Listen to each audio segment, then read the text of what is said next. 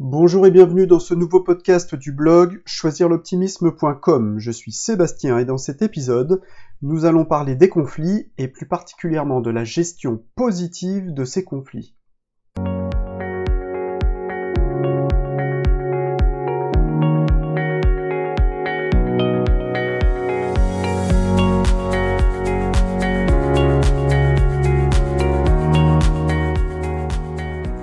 Pour une gestion positive des conflits.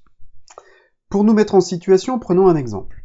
Sophie et Gérald sont tous les deux collègues au sein d'une agence bancaire. Pendant ses congés, Sophie sollicite Gérald pour prendre le relais sur son portefeuille client. À son retour, elle constate par hasard que Gérald a réalisé une affaire commerciale avec l'un de ses clients. Il était pourtant clair pour elle que Gérald ne devait intervenir sur son portefeuille que pour traiter des demandes clients et non pour faire du business. Mais Gérald avait-il la même vision des choses? A priori, non. Quoi qu'il en soit, un conflit est né entre ces deux collègues, qui s'entendaient pourtant très bien jusqu'à présent. Cette petite anecdote te rappelle-t-elle quelque chose? Même s'ils peuvent provoquer en nous de nombreuses émotions négatives, les conflits relationnels font partie de la vie. Dès que l'on entre en relation, on peut être confronté à de l'opposition sur nos idées, nos goûts ou notre perception des choses. La vie n'est pas un long fleuve tranquille et tout ceci est parfaitement normal. La question est de, savoir comment les protagonistes peuvent gérer ce conflit pour trouver une issue positive. Ne pas régler un conflit, c'est prendre le risque que celui-ci prenne de l'ampleur et devienne tout simplement incontrôlable. Laisser pourrir la situation n'est jamais la bonne méthode pour désamorcer un conflit. Nous verrons d'ailleurs qu'un conflit n'est pas nécessairement négatif, et qu'en étant géré de manière positive, il permet à chacun de grandir en confiance au sein d'un collectif professionnel ou d'une équipe sportive, ou même d'un groupe d'amis. Tout d'abord, un conflit, c'est quoi? On peut définir la situation conflictuelle comme un écart, une divergence, une opposition entre deux ou plusieurs personnes. Le conflit est chargé d'émotions telles que la colère, la frustration, la peur, la tristesse, la rancune, le dégoût. Parfois, il peut même être fait d'agressivité et de violence. Mais ne nous y trompons pas, le conflit est normal et naturel.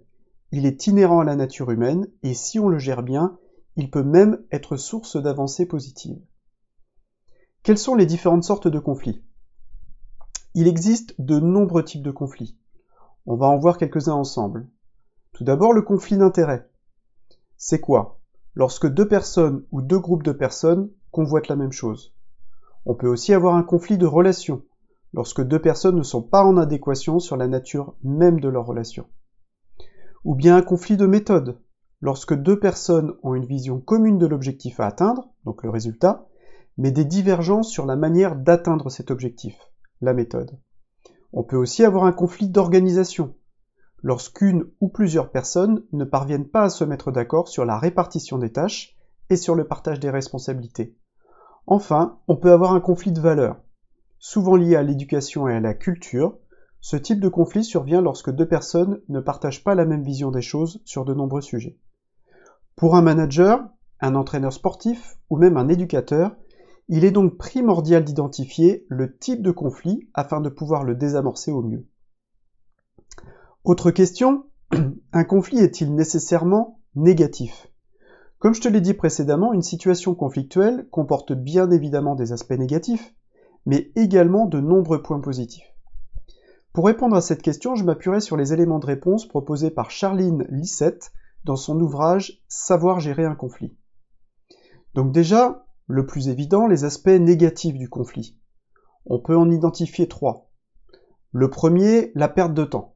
Dans notre exemple précédent, Sophie et Gérald vont passer beaucoup de temps à échanger avec leurs collègues et leurs supérieurs hiérarchiques sur cette situation afin de défendre leur point de vue, voire d'obtenir réparation.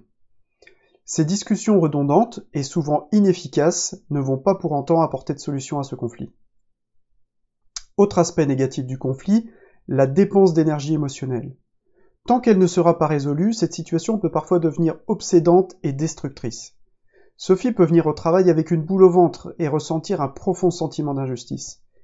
Elle peut également perdre de la motivation dans la réalisation de ses tâches quotidiennes. On peut enfin penser aux conséquences sur sa vie personnelle, problèmes de sommeil ou de mal-être général. Dernier point, dans les aspects négatifs, les conséquences sur le collectif. Il est vraisemblable que suite à cet événement, Sophie et Gérald ne parviennent plus à se faire confiance et à travailler ensemble. ce sera notamment une rupture de la communication ou des relations. Cela peut même parfois créer des clans au sein d'un collectif. Ceux qui vont être pour Sophie et ceux qui seront plutôt du côté de Gérald. Après une gestion positive du conflit, une situation clarifiée et une résolution gagnante-gagnante, nous pourrons alors identifier les aspects positifs à cette situation conflictuelle. J'ai listé quatre aspects positifs euh, que l'on peut dégager de la situation conflictuelle. Le premier, la valorisation de l'image de soi. Toujours dans notre exemple, Sophie et Gérald pourront reconnaître leur capacité réciproque à résoudre ce conflit malgré leurs différends. Nous nous sommes peut-être mal compris, mais nous acceptons nos erreurs, et cela ne nous empêchera pas de continuer à travailler ensemble dans l'intérêt du collectif. Autre aspect positif, une meilleure cohésion du groupe. En tirant les leçons du passé, le groupe propose des solutions pour mieux communiquer et mieux gérer les remplacements pendant les prochains congés. Troisième aspect positif, la mise en valeur des responsabilités individuelles. Chacun prend conscience de son niveau de responsabilité au sein du collectif. Mes actes ont des conséquences importantes sur le groupe et je dois me responsabiliser vis-à-vis de mes collègues. Dernier aspect, la prise de conscience d'une capacité créative individuelle. J'ai été capable de proposer une solution innovante et originale pour résoudre ce conflit et apporter une gestion plus efficace lors des prochains remplacements. Pour que les protagonistes sortent grandis d'une situation conflictuelle, la gestion positive du conflit est alors déterminante. Quelles sont les étapes à respecter? J'ai identifié quatre étapes à respecter pour une gestion positive d'un conflit. Que le conflit émerge au sein d'un groupe d'amis, d'une famille, ou même au travail, les techniques à adopter pour gérer positivement ce conflit sont souvent les mêmes. Première étape. Il faut déjà détecter rapidement les désaccords. Dans le milieu professionnel par exemple, quels sont les signaux qui nous permettent de détecter un conflit?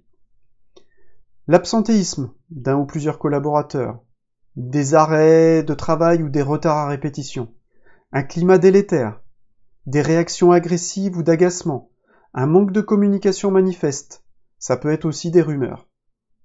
Une fois que les premiers signaux sont détectés, il est nécessaire d'en comprendre les origines de déterminer le type de conflit, est-ce qu'on est plutôt sur un conflit de relations, d'intérêts, de valeurs, et d'identifier les personnes concernées. Une fois cette première étape d'identification réalisée, il faut organiser rapidement et en toute bienveillance un temps d'échange.